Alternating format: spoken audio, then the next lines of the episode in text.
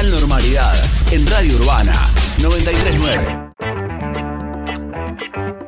Y es por eso que se tomó la decisión de abrir el tránsito vehicular en el Parque Mayo, pero solo en una calle. El resto va a seguir cerrado. Telefe Bahía Blanca. La continuidad de calle Urquiza para unir el sector del Paseo de las Esculturas con el camino La Carrindanga es la única calle que va a permanecer abierta. Y como es una sola calle, va a tener doble mano de circulación. Por eso ya está pintado el asfalto para marcar la mano que va hacia el sector del Paseo de las Esculturas y por el contrario del otro lado la mano que va hacia el sector de la Carrindanga, también allí sobre la derecha en el sentido ascendente de la numeración, hay pintado una ciclovía, por ende va a tener tres carriles esta calle que va a ser la única que va a estar habilitada al tránsito. A partir de ahora va a ser doble mano. Eh, la gente que necesite circular por adentro del parque para ir de la zona norte de la ciudad hacia el centro. Ramiro Frappicini, director municipal de Tránsito y Transporte. Lo va a hacer en, el mismo sentido, en, en, la misma calle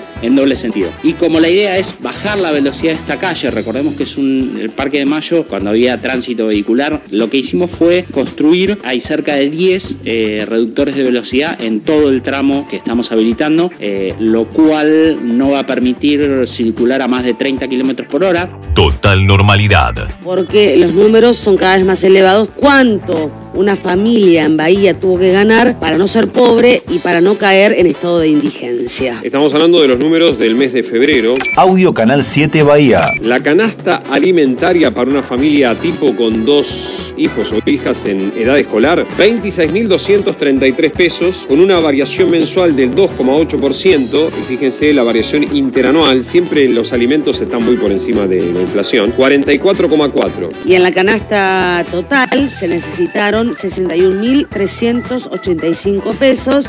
La variación eh, mensual fue del 2,4% y la variación interanual del 43,2%, que incluye cuando es la canasta total. Son los alimentos, lo de recién Daniel, y toda la otra parte con la que necesito una familia, que son todos los bienes eh, no alimentarios. En esto eh, se notó sobre todo en los servicios educativos, tales como los cursos de computación e idiomas y la educación formal y artefactos de gas que sufrieron un aumento en el mes de febrero. 26.233 pesos para no ser indigente, 61.385 pesos para no ser pobre. Y la posibilidad de hablar con César García, presidente del PTP de la sexta sección. Radio Nacional Bahía Blanca. la verdad que la quinta edición, digamos, de la Feria de la Economía Popular, una alegría muy grande porque muchísima cantidad de gente, respetando el protocolo, digamos, este, pudiendo contactarse directamente, digamos, sin intermediarios, pero el Estado, en este caso municipal, tiene que intervenir sobre la base de decir, bueno, políticas públicas a favor, digamos, de los pequeños productores que van a incidir sobre la comercialización y sobre, digamos, los precios. Si no, el que incide son los grandes supermercadistas, los grandes intermediarios, que son los que terminan poniendo el precio a los productos y que lo que nos perjudicamos somos todo el conjunto del pueblo, ¿no? Total normalidad. Jorge, equipo, los está escuchando la Voz. Jorge Rubio, Radio 10 Bahía Blanca. Intensas, con mucho trabajo. La verdad es que la primera semana especialmente, que fue en la que comenzó primaria e inicial, que coincidió también con mucho calor. Entonces eso hace que algunas cuestiones, como es por ejemplo la cuestión del agua, se torne un poco más crítica que habitualmente. Luego la, esta segunda semana, cuando comenzó el nivel secundario, eh, la verdad que estuvo un poco más tranquila. Yo creo que también nos ha acompañado el clima y el hecho de que ya estaba estabilizada, eh, estabilizado el inicio de, los otros dos niveles, entonces eso nos permitió utilizar la primera semana para acomodar todo lo que nos faltaba en primaria y en jardín y poder llegar eh, un poco más eh, despejados para atender todas las necesidades de secundario que han iniciado el día lunes. La verdad que todas las secundarias han iniciado las clases, algunas con la manera semipresencial, con, con virtualidad, algunas también únicamente con, con virtualidad, pero bueno, todos de alguna de las maneras que prevé el plan jurisdiccional lo han podido hacer. Radio Nacional Bahía Blanca. Hay que entender que la vacuna es una puerta que se está abriendo, pero es una puerta pequeñita por la que no pasamos todos en cinco minutos. Entonces, por un largo tiempo van a convivir los dos sistemas de prevención, la vacuna por un lado y todas las otras medidas que hay que seguir sosteniéndolas, porque el porcentaje de vacunación es muy bajo todavía como para que el impacto comunitario sea importante. Así que, bueno, eso, pasa eso, estamos viendo que se está vacunando gente y parecería que ya estamos todos a salvo, pero si uno empieza a ver los porcentajes de vacunación en la ciudad y en el país son todavía muy bajos. Además, se está vacunando grupos muy determinados, no es que estamos vacunando a todo el mundo. Entonces, así que bueno, sí, claramente tenemos que entender que esos dos sistemas van a convivir mucho tiempo y que nos tenemos que ir acostumbrando a no abandonar lo que se logró y bueno, ir apostando a la vacuna que es, es una esperanza claramente porque es la primera cosa que tenemos en mano que podemos decir funciona y que va a cambiar o va a torcer el curso de la pandemia, porque hasta ahora, bueno, hemos tenido muchas expectativas con tratamientos, con un montón de cuestiones y la realidad es que todo ha sido con resultados bastante parciales. Audio LU2. Salvador Giorgi, jefe de gabinete del Ministerio de Salud bonaerense.